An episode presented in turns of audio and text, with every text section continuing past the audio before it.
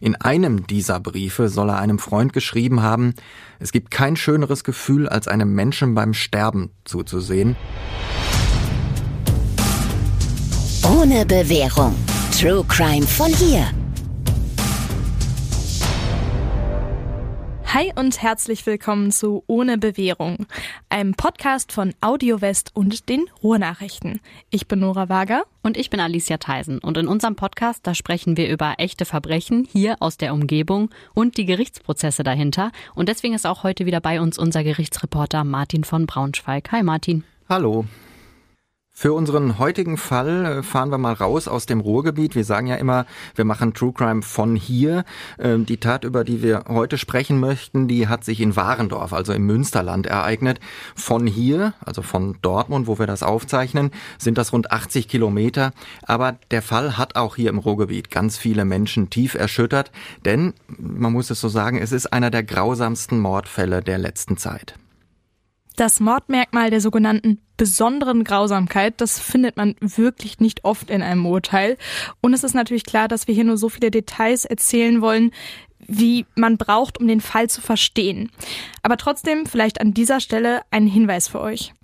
Wenn ihr schon wisst, dass ihr solche Geschichten nicht wirklich gut verpackt, dann ist das vielleicht nicht die richtige Folge für euch. Wir haben wirklich länger drüber nachgedacht, ob wir sie denn machen oder vielleicht nicht machen wollen, aber das wäre irgendwie auch nicht richtig. Denn hier ist eine Frau brutal getötet worden und diese junge Frau, die hat ein Recht darauf, dass ihre Geschichte nicht vergessen wird. Ja, es geht nämlich heute um Johanna aus Warendorf. Sie war 21 Jahre alt, als sie ermordet wurde. Das war im November 2022. Johanna war Krankenschwester und bei allen Kolleginnen und Kollegen auch wirklich beliebt. Sie war freundlich, äh, herzensgut, haben ihre Kolleginnen und Kollegen gesagt, immer hilfsbereit und die war auch wohl ziemlich gut in ihrem Job. Und gleich am Anfang ihrer Ausbildung, da hat sie dann Jan kennengelernt wenn man so will, war der schon so ziemlich das Gegenteil von ihr. Er war zehn Jahre älter als Johanna, hatte nach der Schule schon mehrere Ausbildungen angefangen und dann wieder abgebrochen und am Ende war er wieder bei seinen Eltern eingezogen. Damit ihr ihn euch vielleicht mal vorstellen könnt, Jan ist groß, stämmig, trägt ein Kinnbart und immer hat er relativ ausgebeulte Klamotten an und er kommt, na, fies würde man vielleicht sagen, nicht wirklich gepflegt rüber. Vielleicht nicht das, was man sich direkt unter einem Krankenpfleger vorstellen würde. Und während Johanna ziemlich viele Freundinnen und Freunde hatte, war Jan eher ein Einzelgänger. Er hatte keinen wahnsinnig großen Freundeskreis und er hatte auch keine Partnerin, keine Freundin. Im Grunde hatte er auch nie eine gehabt. Und das hat ihn wohl ziemlich gestört. Er hat Prostituierte bezahlt, wenn er Sex haben wollte. Johanna dagegen, die hatte regelmäßig einen festen Freund. Und obwohl die beiden sich wirklich jetzt eigentlich so gar nicht ähnlich waren, also trotz dieser ganzen Unterschiede, hat sich Johanna dann mit Jan angefreundet. Anfangs, da war das vielleicht auch so eine Art, ja, Helfersyndrom, könnte man sagen, weil alle anderen immer gesagt haben, ha, was willst du denn mit dem? Und der ist doch total komisch. Und genau da will Johanna dann eben nicht mitmachen. Und deswegen hat sie dann mit ihm telefoniert, mit ihm Nachrichten geschrieben, hat sich auch mal mit ihm getroffen. Aber sie hat immer gesagt, das war alles ganz platonisch. Für sie ist Jan quasi so der große Bruder, der ab und zu so ein bisschen, ja, Zuwendung braucht. Irgendwann fängt Jan dann aber an, äh, Gefühle für Johanna zu empfinden und er ist eifersüchtig auf sie und auf ihre Beliebtheit und auf ihre vielen Freunde und er fühlt sich auch sexuell zu ihr hingezogen. Das sagt er ihr aber nicht, denn er weiß, wenn ich hier jetzt mit der Tür ins Haus falle, dann geht das ganz sicher nicht gut. Ähm, dann äh, bin ich diese Freundschaft, die ich ja auch haben will, dann äh, ganz schnell wieder los. Und deshalb beschließt er, wenn ich mehr von ihr haben will, dann muss ich mich für sie einfach noch interessanter machen. Und zwar so interessant, dass sie irgendwann alle anderen vergisst und nur noch für mich da ist. Und Jans Plan, sich interessant zu machen, der ist, ja, ein bisschen verstörend. Er erzählt Johanna nämlich, dass er Krebs hat. Angeblich wurde bei ihm bei einer Untersuchung ein sehr aggressiver Lungentumor entdeckt. Und die Lüge funktioniert. Johanna ist schockiert und sie verbringt ganz viel Zeit mit ihm, weil sie eben nett sein möchte. Und sie sagt ihm, dass sie immer für ihn da ist. Es gibt übrigens noch eine weitere Kollegin, die auf die Lüge von Jan reinfällt und sich deshalb genau wie Johanna zu vielen Treffen und zu vielen Telefonaten überreden lässt. Und diese äh, Frau, die hat man natürlich später als äh, Zeugin vor Gericht vernommen und da hat sie gesagt, der war für uns wie ein Kumpel und Kumpel lässt man ja mit so einer Diagnose nicht einfach im Stich. Ja, aber Jan merkt halt, hey, das mit dieser Krebsgeschichte, das funktioniert. Und dann fängt er halt an, immer mehr Details dazu zu dichten, so über die Wochen, die dann noch so folgen. Die Ärzte haben mir gesagt, dass ich vielleicht noch sechs Monate, maximal noch ein Jahr zu leben habe. Der Krebs ist unheilbar. Und äh, ja, ich habe mich entschieden, keine Chemotherapie und keine Operation machen zu lassen. Ich will die letzten Monate einfach nur mit euch so gut wie es geht genießen. Also das sind all solche Sachen, die er dann erzählt und sich zusammenlügt. Ja, er erzählt dann auch äh, von so einer Liste, die er sich gemacht hat, äh, wo noch äh, Dinge draufstehen, die er unbedingt noch erleben will. Und diese ähm, gemeinsame Freundin, die überredet er dann sogar erfolgreich mit ihm mal über ein Wochenende nach Brügge, nach Belgien also zu fahren. Die hat später gesagt, ich habe mir wirklich überhaupt nichts dabei gedacht, jetzt mit ihm zusammen in einem Zimmer zu übernachten. Ich hatte zwar auch gerade wieder einen neuen Freund, aber dem hat das auch nichts ausgemacht. Und das war für mich auch klar, dass da nichts passieren wird. Nur dass er in Brügge unbedingt in ein Foltermuseum wollte, das fand ich ein bisschen merkwürdig.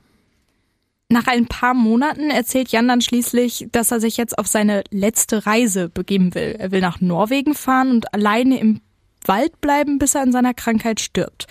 Ja, natürlich finden das Johanna und ihre Freundin ziemlich merkwürdig und auch wohl übertrieben, aber sie, sie sagen das nicht und feiern stattdessen mit ihm noch so ein schönes Abschiedsfest.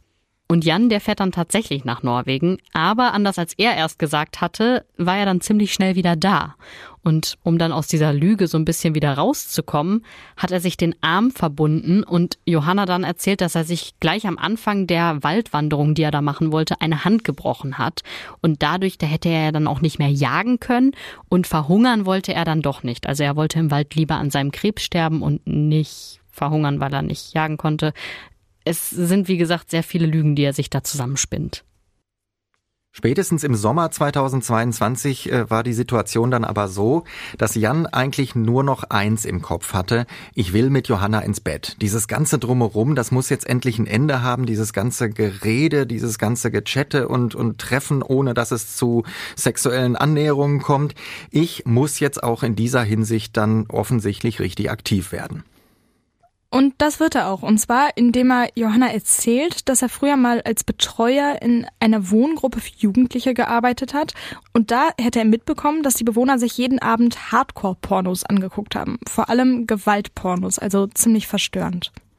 Was Johanna aber da leider nicht wusste, ist, dass das Jans eigene Fantasien waren. Also sie fand das auch ziemlich komisch wohl, dass er so angekommen ist auf einmal und das erzählt hatte aber sie ist auch drauf eingegangen und hat so ein bisschen was dann auch aus ihrem Sexualleben erzählt. Sie hatte nämlich seit Mitte 2020 einen festen Freund und das wusste ja natürlich auch, aber er wollte natürlich noch mehr Details erfahren und das hat Johanna dann auch ein bisschen erzählt, einfach im Vertrauen so unter Freunden halt. Ja, und dieses Vertrauen, das er zu Johanna aufgebaut hat, das hat er auch wirklich ausgenutzt. Er war wahnsinnig manipulativ und da war er zumindest wirklich gut drin. Denn es war überhaupt nicht so, dass Johanna ein sehr leichtgläubiger Mensch gewesen wäre, die sich jetzt hat leicht manipulieren lassen. Es war vielmehr so, dass sie wirklich durch und durch ein guter Mensch war und sich gesagt hat, komm, er hat jetzt ein Stück von sich preisgegeben, dann mache ich das auch und erzähle ihm auch was. Das hat er irgendwie verdient, dass ich jetzt auch so ehrlich bin. Und an dieser Stelle kann man sich jetzt natürlich fragen, ist es wirklich wichtig, das, was wir jetzt gleich erzählen werden, hier tatsächlich preiszugeben? Denn äh, natürlich sind das intime Details und auch ein Mensch, der umgebracht worden ist, der also nicht mehr lebt, der hat ja trotzdem noch eine Privatsphäre und ein Recht darauf, dass nicht zu viel intime ähm, Details über ihn preisgegeben werden. Aber wir würden das auch nicht machen, wenn das, ähm, wenn das nicht für das Verständnis des Falles wichtig wäre. Wir glauben aber, dass es wichtig ist, das zu wissen, damit man am Ende diesen Fall auch wirklich in seiner ganzen äh, Brutalität und in seiner ganzen ähm, Ekelhaftigkeit versteht und das wird sich also am Ende aufklären. Also Johanna hat Jan erzählt, dass es sie anmacht, wenn ihr Freund sie beim Sex ein bisschen wirkt, wenn ihr also so ganz leicht die Luft wegbleibt. Und nach diesem Gespräch zwischen Johanna und Jan, da wird ihm noch mal mehr klar, so allmählich muss ich mich mal um meine Krebslüge kümmern, weil er hatte Johanna ja gesagt, ich habe nur noch ein halbes Jahr zu leben. Und dieses halbe Jahr, das war inzwischen vorbei. Und er kommt dann wieder auf seinen alten Plan zurück, nämlich nach Norwegen in den Wald zu fahren, um dort zu sterben. Und er fährt dann tatsächlich auch noch ein zweites Mal nach Norwegen in der Hoffnung, dass er damit wieder Eindruck schindet und neues Mitleid bekommt. Doch auch von dieser zweiten Reise, da kommt er dann nach wenigen Tagen wieder zurück und dieses Mal erzählt er nicht, dass er sich den Arm gebrochen hat, sondern dieses Mal hatte er eine Autopanne, sodass er nicht weiterfahren konnte und deshalb konnte er nicht in den Wald, um zu sterben. Ja, und weil er ja jetzt immer mehr von Johanna möchte, immer näher an sie heran will und äh, weil er merkt, dass das äh, einfach Zeit braucht, muss er jetzt seine Taktik ändern und ähm, eben auch seine Taktik in Bezug auf diese Krebslüge. Und nach seiner Rückkehr erzählt er dann Johanna und eben dieser äh, weiteren gemeinsamen Freundin, Kollegin, dass er sich das anders überlegt hat. Er will jetzt doch eine Chemo machen und wenn es nötig ist, will er sich auch operieren lassen. Achtmal hätten ihn die Ärzte da in Aussicht gestellt, würden, äh, würde er da operiert werden, aber das würde er alles tun, denn ähm, er hat jetzt doch eben so ein bisschen äh, Lust aufs Leben wieder bekommen. Und Johanna findet das äh, auch gut, denn äh, sie hofft natürlich, dass er wirklich wieder gesund werden kann. Ja, Jans perfekter Plan geht aber nicht so ganz auf, weil Johanna ist im Sommer 2022 total im Lernstress, weil sie halt kurz vor den Examen steht. Und da will sie natürlich die bestmögliche Leistung bringen und das passt Jan natürlich überhaupt nicht, weil er hat seinen Job wegen dieser angeblichen Krebserkrankung natürlich schon längst aufgegeben. Nur seine Eltern wissen nichts davon und denen erzählt er weiter, dass er eben zur Arbeit geht. Aber ja, irgendwie musste er auch weiter Geld verdienen. Ja, und um über die Runden zu kommen, macht Jan, ähm, also er verdient kein Geld, er macht einfach einen Haufen Schulden. Er leiht sich Geld bei einem Freund, 1600 Euro, weiß eigentlich ganz genau, werde ich nie zurückzahlen können, aber der ist so, so nett, der wird mich erst relativ spät daran erinnern, dass er auch noch Geld von mir zu bekommen hat. Dann nimmt er einen Kredit bei der Bank auf, den er auch niemals zurückzahlen kann. Das waren immerhin Raten von mehr als 300 Euro, die er da unterschrieben hat. Da weiß er überhaupt nicht, wo er die herbekommen soll, aber aber er hat halt auf einen Schlag erstmal ein paar Tausender in der Tasche und er bezahlt auch keine Rechnung mehr, äh, so dass irgendwann alleine bei seiner Krankenkasse mehr als 11.000 Euro miese aufgelaufen sind. Ich finde, das zeigt total krass, wie tief er in seiner Obsession auf Johanna war, dass er wirklich sein ganzes Leben darauf ausgerichtet hat, Zeit mit ihr zu verbringen. Und genau das, das macht ihm so ein bisschen zu schaffen. Denn Johanna, die hat immer weniger Zeit für ihn. Es kommt immer häufiger vor, dass die geplante Treffen dann doch relativ kurzfristig absagen muss. Wie hat Jan dann darauf reagiert, Martin?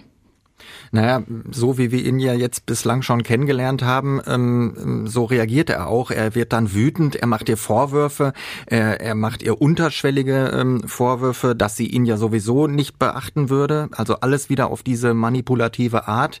Äh, um das alles besser verstehen zu können, könnten wir ja mal einen dieser Chatverläufe zwischen den beiden hier im Original wiedergeben. Äh, diese Chatverläufe sind im Gericht verlesen worden und ähm, da könnten wir ja jetzt mal reingucken. Ja, du hast ja netterweise das schriftliche Urteil zu dem Fall mitgebracht und äh, daraus kann ich ja jetzt mal was vorlesen. Also Johanna fängt an. Ginge nicht maybe doch Montag. Also es tut mir voll leid, ich hätte eigentlich echt nicht trinken gehen dürfen, wenn ich am nächsten Tag was vorhabe. Und ich weiß auch, dass du dir extra frei genommen hast. Aber ich bin irgendwie generell noch übel kaputt und meine Wohnung ist echt messy grad. Also wie gesagt, Sonntag werde ich safe nicht saufen und Montag habe ich dann eben noch Wochenende. Also falls du das irgendwie nachvollziehen kannst. Also falls du das irgendwie nachvollziehen kannst und mich dann Montag noch sehen möchtest, würde ich da lieber was machen. Es tut mir echt sehr leid. Ja, also wirklich eine sehr lange Nachricht und äh, die sehr einsilbige Antwort äh, lautet dann, dein Ernst? Melde dich nur noch im Notfall bei mir, mir reicht's erstmal. Ja, und Johanna entschuldigt sich dann tatsächlich weiter und sagt immer wieder, dass ihr das alles total leid tut. Aber sie hat halt am Abend vorher getrunken und fühlt sich schlecht und hat ja nur gefragt, ob es vielleicht auch am Montag ginge. Also sie will das Treffen ja nicht mal absagen, sondern nur verschieben. Ja, und er macht aber weiter mit seiner manipulativen Art. Zitat, Ach, eine Entschuldigung ist mir egal. Ich weiß halt jetzt, dass ich mich nicht auf dich verlassen kann, wenn ich mal ein Treffen oder ein Gespräch brauche. Und dann muss eben jemand anderes diese Lücke füllen. Das ist einfach wirklich fies, weil Johanna zieht hier einfach nur eine Grenze und sagt, ey, persönlich kann ich das gerade nicht leisten und er respektiert das einfach so gar nicht, sondern manipuliert sie auch noch und macht ihr wirklich ein schlechtes Gewissen, sonst wird sie sich ja nicht so tierisch oft entschuldigen. Ich hänge mich auch total auf an diesem Wort, wenn ich mal ein Gespräch brauche. Also er spielt damit ja wahrscheinlich wieder auf seine Krebserkrankung an. Also spielt wieder hier auf Mitleid und Mitgefühl an und oh, da, ah, da wird mir ganz anders. Ja, vor allem, das war überhaupt nicht im Vorfeld besprochen. Es hat, war eben nicht eine Verabredung, wo die beiden, wo er ihr gesagt hat, du, ich müsste mal was loswerden, ich ja, hab da was im Kopf und das muss ich mit einer guten Freundin besprechen. Es war einfach nur ein Treffen, ich sag mal zum Kaffee oder sonst was vereinbart. Sie wusste nicht, dass er angeblich ein Gespräch braucht. Das wirft er ihr aber vor und das ist eben das Gemeine an dieser ganzen Sache. Später wirft ihr dann auch noch vor, dass sie wahrscheinlich ja gar nicht wirklich schlecht drauf ist vom Alkohol am Abend vorher, sondern nur mit ihrem Freund in die Kiste will. Man erkennt an diesen Chats schon sehr, sehr deutlich, dass diese Freundschaft wirklich schwierig und ja, heute würde man wahrscheinlich sagen, unfassbar toxisch ist. Ja, vor allem sind das einfach krasse Vorwürfe, die alle überhaupt nicht stimmen, aber sie treffen Johanna natürlich und sie macht dann eigentlich das einzig Richtige. Sie blockiert Jan auf allen Apps, auf allen äh, Kanälen und sie bricht den Kontakt zu ihm dann für eine Zeit total ab. Und das ist ja wirklich der absolut richtige Schritt. Wenn jemand einem auf diese absolut manipulative Tour kommt, dann muss man halt den Kontakt abbrechen. Selbst wenn Johanna das wahrscheinlich nicht leicht gefallen ist, weil sie ja eigentlich ihm helfen wollte. Ja, und für Jan muss genau in dem Moment, wo er eben blockiert wurde, der Gedanke gekommen sein, so, dann hole ich mir den Sex mit Johanna eben mit Gewalt. Und ganz nebenbei kann ich mich dann auch noch für alles rächen und sie für das bestrafen, was sie mir da angetan hat. Wobei angetan natürlich auch wieder nur ein Wort ist, was in seinem Kopf überhaupt eine Rolle spielt. Denn sie hat ihm ja gar nichts angetan. Sie hat einfach nur ab und zu mal ein vereinbartes Treffen ähm, verschoben, weil sie eben Gründe hatte, weil sie lernen musste, weil sie schlecht drauf war, weil sie am Tag vorher getrunken hatte, angetan. Aber genau so wird er gedacht haben.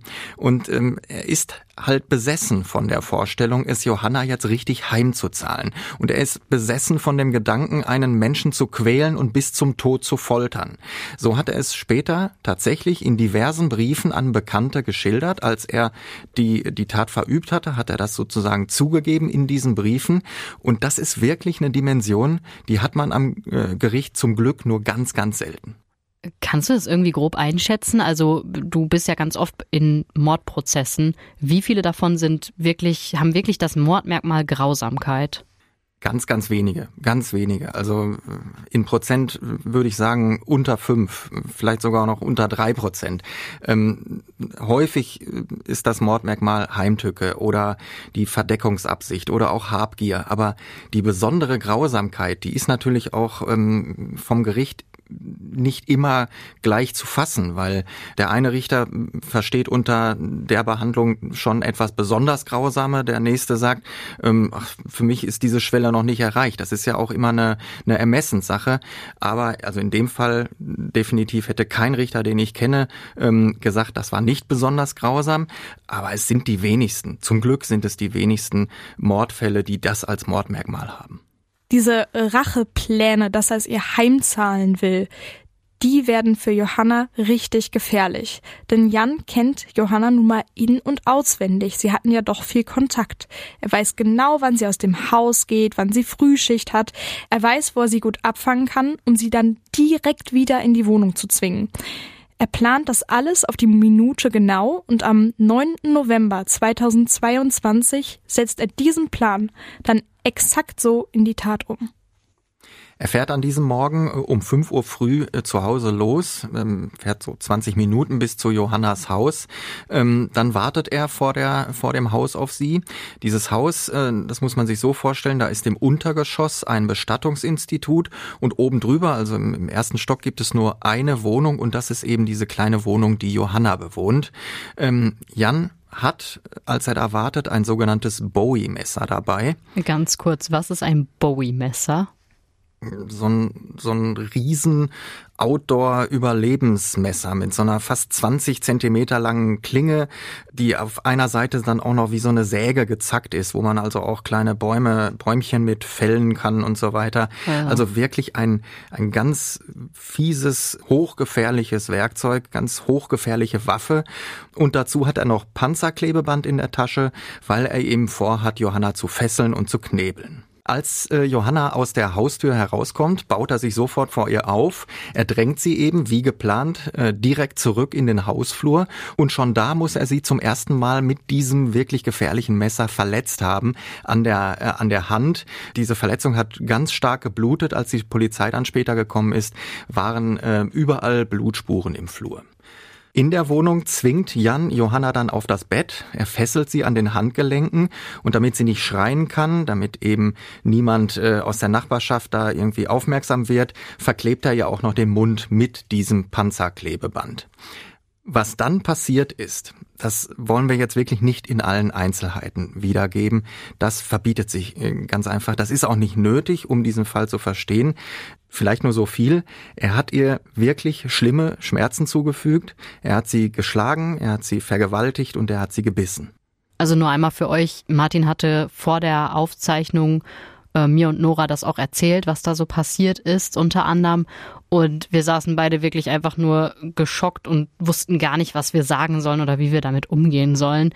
Und deswegen diese wirklich, wirklich grausamen Details, die ersparen wir euch. Und es reicht wirklich zu wissen, was Martin halt quasi gerade zusammengefasst hat.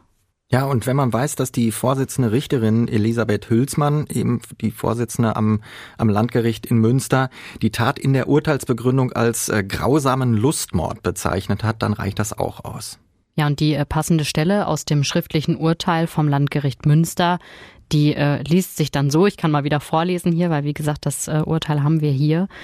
Fest steht, dass sich ein mehraktiges Geschehen anschloss, bei dem der Angeklagte der Geschädigten aus gefühlloser, unbarmherziger Gesinnung besonders starke Schmerzen und Qualen körperlicher und seelischer Art, insbesondere ihre Todesangst erkennend, zufügte, weil es ihn erregte und weil er sich dadurch an ihr rächen wollte. Leitend waren dabei für den Angeklagten sexuelle Motive. Es erregte ihn, Johanna Schmerzen zuzufügen, sie zu dominieren, zu demütigen, woraus er sexuelle Befriedigung ziehen wollte. Wann genau er sie wie gefoltert hat, in welcher Reihenfolge er diese einzelnen Handlungen vorgenommen hat, das konnte das Gericht am Ende nicht mehr feststellen. Fest steht aber, dass Johanna sehr lange noch gelebt hat, weil er ja genau das wollte. Er wollte sich an ihrer Todesangst ergötzen, er wollte sehen, wie sie unfassbare Schmerzen. Wenn du das hier hörst, dann müssen wir dir ja nicht mehr erzählen, was Podcasts sind. Aber wusstest du, dass es audiomarktplatz.de gibt, wo du ganz einfach Werbung für dein Unternehmen in deinen Lieblingspodcasts schalten kannst? So viele Menschen hören täglich ihre Lieblingspodcasts. Und jetzt stell dir vor, die Botschaft, die deine Marke bekannter macht, erreicht sie genau dann, wenn sie am aufmerksamsten sind. Besuche noch heute audiomarktplatz.de, den größten Marktplatz für Podcast-Werbung in Deutschland. Von Podigy. Podcast-Werbung. Geschichten, die bleiben Überall und jederzeit. Leidet. Das ist wirklich unfassbar ekelig und es ist ein wirklich, wirklich widerlicher Kerl, dieser Jan.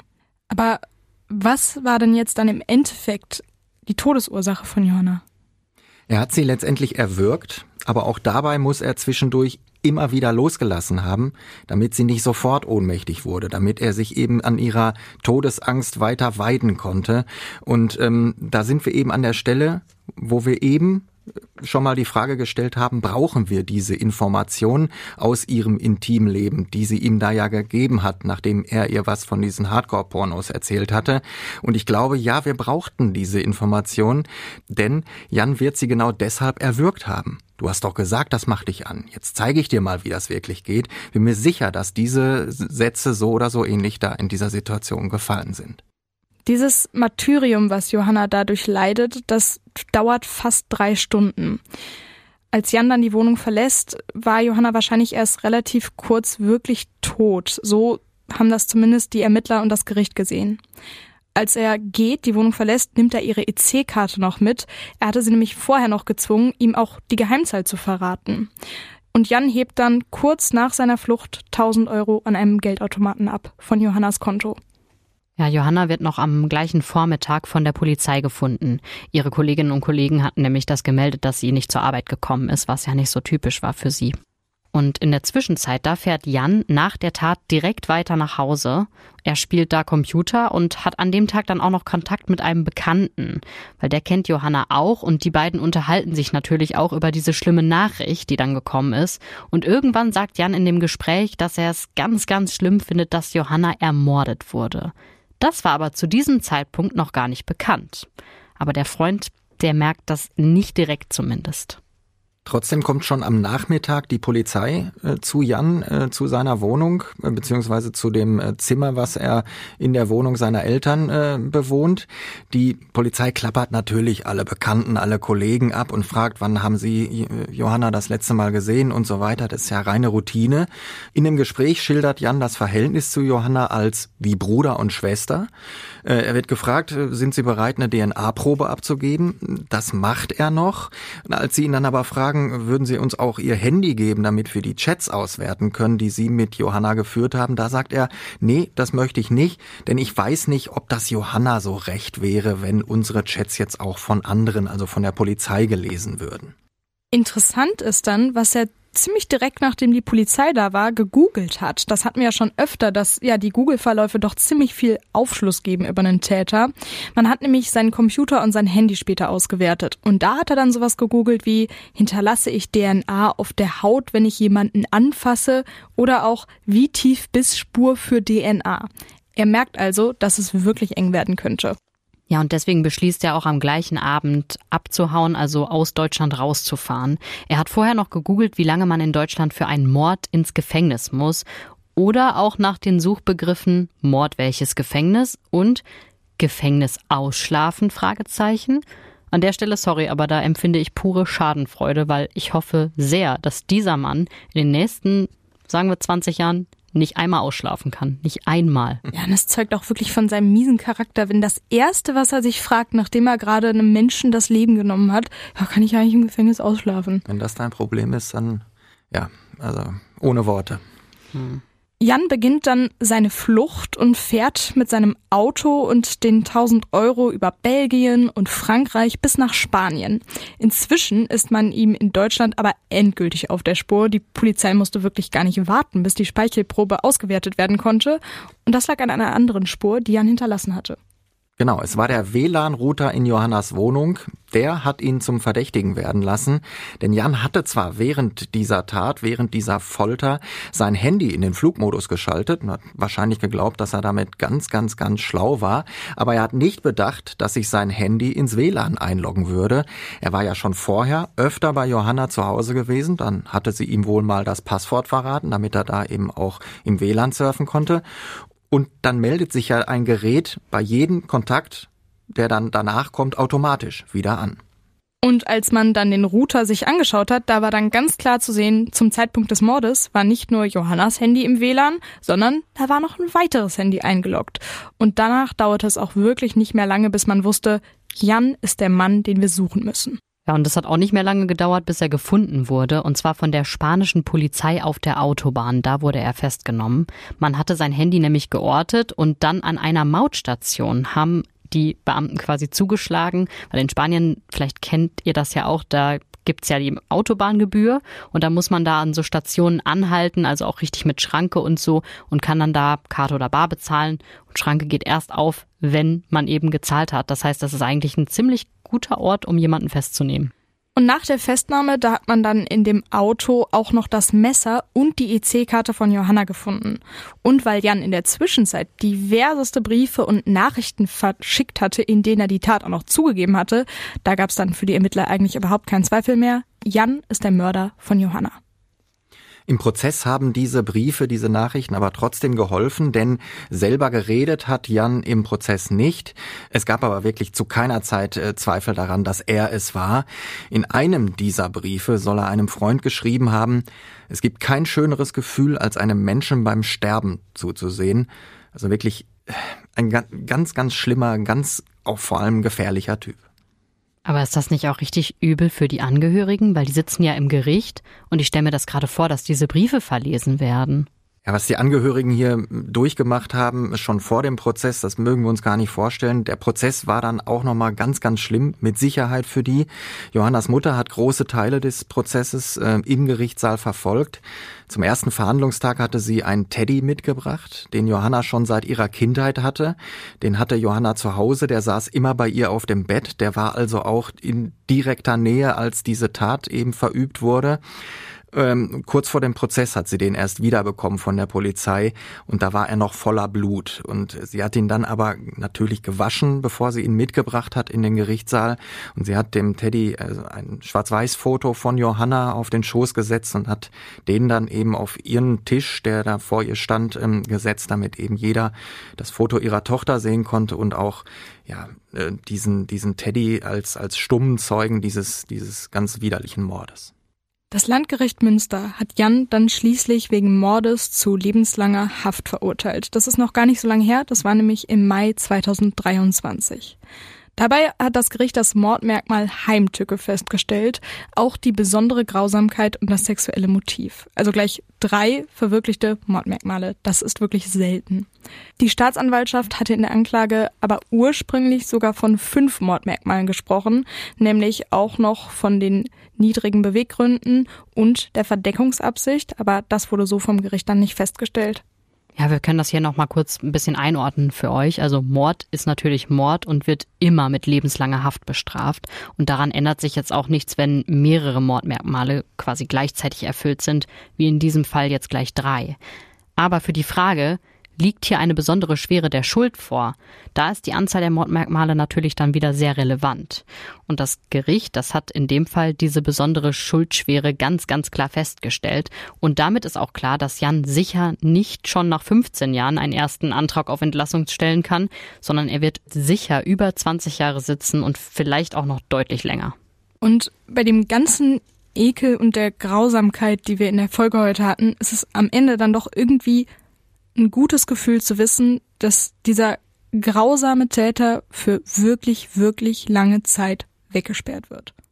Ja, der Prozess ist ja jetzt erst Mitte 2023, also Ende Mai zu Ende gegangen. Das heißt, der hat diese kompletten, hoffentlich 20, vielleicht mehr Jahre noch vor sich. Martin, du hast den Prozess ja begleitet und es gab jetzt schon die ein oder andere Stelle, also spätestens bei dem Teddybären mit dem Schwarz-Weiß-Foto, da habe ich mir gedacht, boah, was ein schlimmer Fall. Ich meine, wir sind hier ein True Crime Podcast, wir haben ständig schlimme Fälle, aber der ist wirklich nochmal besonders grausam. Und deswegen wollte ich einfach mal fragen, wie war das für dich als Gerichtsreporter da im Prozess zu sitzen? Das war natürlich auch ein Fall, der mich mehr beschäftigt hat und mehr berührt hat als andere. Das soll aber jetzt überhaupt nicht äh, heißen, dass mich andere Fälle nicht berühren und oder dass ich irgendwie mittlerweile ein Eisklotz bin, äh, den das alles gar nicht mehr interessiert. Es ist leider so, dass wenn man das über Jahre macht, dann gewöhnt man sich an vieles und man gewöhnt sich auch an an viele Details, die man hört und Schilderungen, weil man sie schon mal gehört hat und vielleicht noch ein drittes und viertes und zehntes Mal schon gehört hat. Ähm, und dann ist es tatsächlich so, dass man so ein bisschen abstumpft. Aber das hier, was, was hier preisgegeben wurde, was hier erzählt wurde, was hier diesem armen Menschen angetan wurde, hat man aber so oder hatte ich so noch nie gehört. Und deswegen hat mich dieser Prozess und ähm, all das, was damit zusammenhängt, natürlich ganz besonders mitgenommen. Und ich glaube, das äh, hat man heute auch beim, beim Sprechen so ein bisschen gemerkt. Also, es gab auch heute wieder Situationen, wo du anders ähm, drüber redest als in anderen Mordfällen, ganz klar. Wie geht man oder wie gehst du denn dann damit um? Irgendwie sitzt man dann abends auf der Couch und trinkt erstmal einen Schnaps oder äh, sitzt man dann still im Auto auf der Rückfahrt vom Gericht und denkt sich, Gott, da muss ich jetzt erstmal drauf klarkommen? Also hast du da irgendwie so Taktiken, wie du damit umgehst? Ja, nee, nicht immer die gleiche. Also ähm, drüber reden ist immer ganz gut. Deswegen haben wir ja auch im Vorfeld drüber geredet. Wir hätten ja nicht drüber sprechen müssen über diese Details. Ich hätte ja auch sagen können, die sind auch ähm, na, die sind so brutal, die und oder ihr hättet sagen können, die wollen wir gar nicht wissen. Aber ich finde es immer ganz, ganz hilfreich, wenn man drüber spricht muss man natürlich jemanden haben, der, der bereit ist, sich diesen ganzen Mist anzuhören. Aber wenn man dann drüber geredet hat, dann ist das meistens wieder gut. Und ich weiß ja immer, dass das, äh, wenn ich dann zu Hause bin, dann, dann ist auch alles gut, weil dann ist das eine andere Welt und ähm, die ist äh, heile und da geht's mir gut, da geht's allen zum Glück gut und ich hoffe, dass das auch noch ganz lange so bleibt. Und das ist mein Beruf und äh, ganz viele Leute haben einen Beruf, wo sie ganz viel Mist und, und Scheiße am Tag erleben und damit eben klarkommen müssen und die kommen damit auch klar und genauso komme ich auch damit klar. Das wollte ich gerade auch noch mal sagen. Ich glaube, niemand wird dir jetzt vorwerfen, dass du ein Eisklotz bist, nur weil für dich diese schlimmen Verbrechen ja Alltag sind. Also wenn du jetzt wirklich bei jeder Beschreibung einer, ich sag's jetzt mal, einer Vergewaltigung oder einem brutalen Raubmord oder so, wenn du jedes Mal aus den Latschen kippen würdest, dann hättest du ja auch einfach den Beruf verfehlt. Also du musst dir ja wirklich auch allein schon zum Selbstschutz eine gewisse, so einen gewissen Abstand bewahren, damit du da eben nicht dran kaputt gehst. Ich meine, das ist in anderen Berufen ja ganz genauso. Also ich habe mal mit einem Bestatter gesprochen und der meinte, ja, was soll ich machen? Soll ich denn hier jeden Tag weinen? Wer, wer plant denn dann die Beerdigung? Die Leute brauchen mich hier als professionellen Bestatter und deswegen versuche ich das Ganze von mir fernzuhalten. Das wird bei, ist bei Rettungssanitätern auch so. Wir führen relativ viele Interviews in unserem Beruf. Ich habe auch mal mit einer Rettungssanitäterin drüber gesprochen und die meinte, in dem Moment versuche ich da emotional fernzubleiben und zu gucken, was braucht mein Patient, was muss ich als nächstes machen. Und klar, manchmal meinte sie, schleppt man auch Fälle mit nach Hause. Aber genau das, was Martin gerade gesagt hat, sie meinte, man redet da mit Kollegen drüber. Man erzählt dann, ey, wie war die letzte Nacht für dich, dieser krasse Einsatz, den wir hatten. Und sie meinte, das hilft ihr schon total. Ja, letztendlich ist es ja auch unser Job als Journalist und Journalistin, dass wir uns einfach äh, eine Distanz aufbauen zu dem, worüber wir da berichten und uns eben nicht in diese Sache reinziehen lassen, auch emotional in diese Sache reinziehen lassen. Deswegen ist das professionell, aber ähm, es verbietet mir natürlich auch niemand, mich von bestimmten Fällen dann eben doch emotional berühren zu lassen. Und das war garantiert einer dieser Fälle. Da gab es aber auch noch ganz andere, ähm, auch über die wir schon gesprochen haben und über die wir in den nächsten Folgen noch sprechen werden. Aber es ist so, dass man bei ganz vielen Fällen mittlerweile dann einfach eine professionelle Distanz wahrt und das hilft einem dann damit umzugehen. Ja, uns ist es, glaube ich, allen ziemlich schwer gefallen, jetzt über den Fall zu sprechen, aber ich finde es trotzdem gut, dass wir es gemacht haben. Ja, ich habe halt wirklich lange überlegt, ob wir diesen Fall machen können. Und es gibt auch noch andere, wo wir, der Jörn und auch ich, überlegen, ob wir darüber sprechen können. Aber ich habe irgendwann für mich dann in diesem Fall beschlossen, das kann ja nicht sein, dass nur weil der so ein besonders brutales Riesenarschloch war, ähm, dass deswegen jetzt Johannas Geschichte in allen Archiven verschwindet und keiner mehr drüber redet. Das soll eben nicht so sein und deswegen haben wir das gemacht und ich fand das auch gut, dass wir es gemacht haben. Das war ganz sicher nicht leicht, aber ich bin wirklich froh, dass wir es gemacht haben. Vielen Dank, Martin, dass du dich durchgerungen hast, den Fall heute mit uns zu machen. Und wir hören uns dann in der nächsten Folge wieder. Bis dahin. Ciao. Tschüss. Tschüss.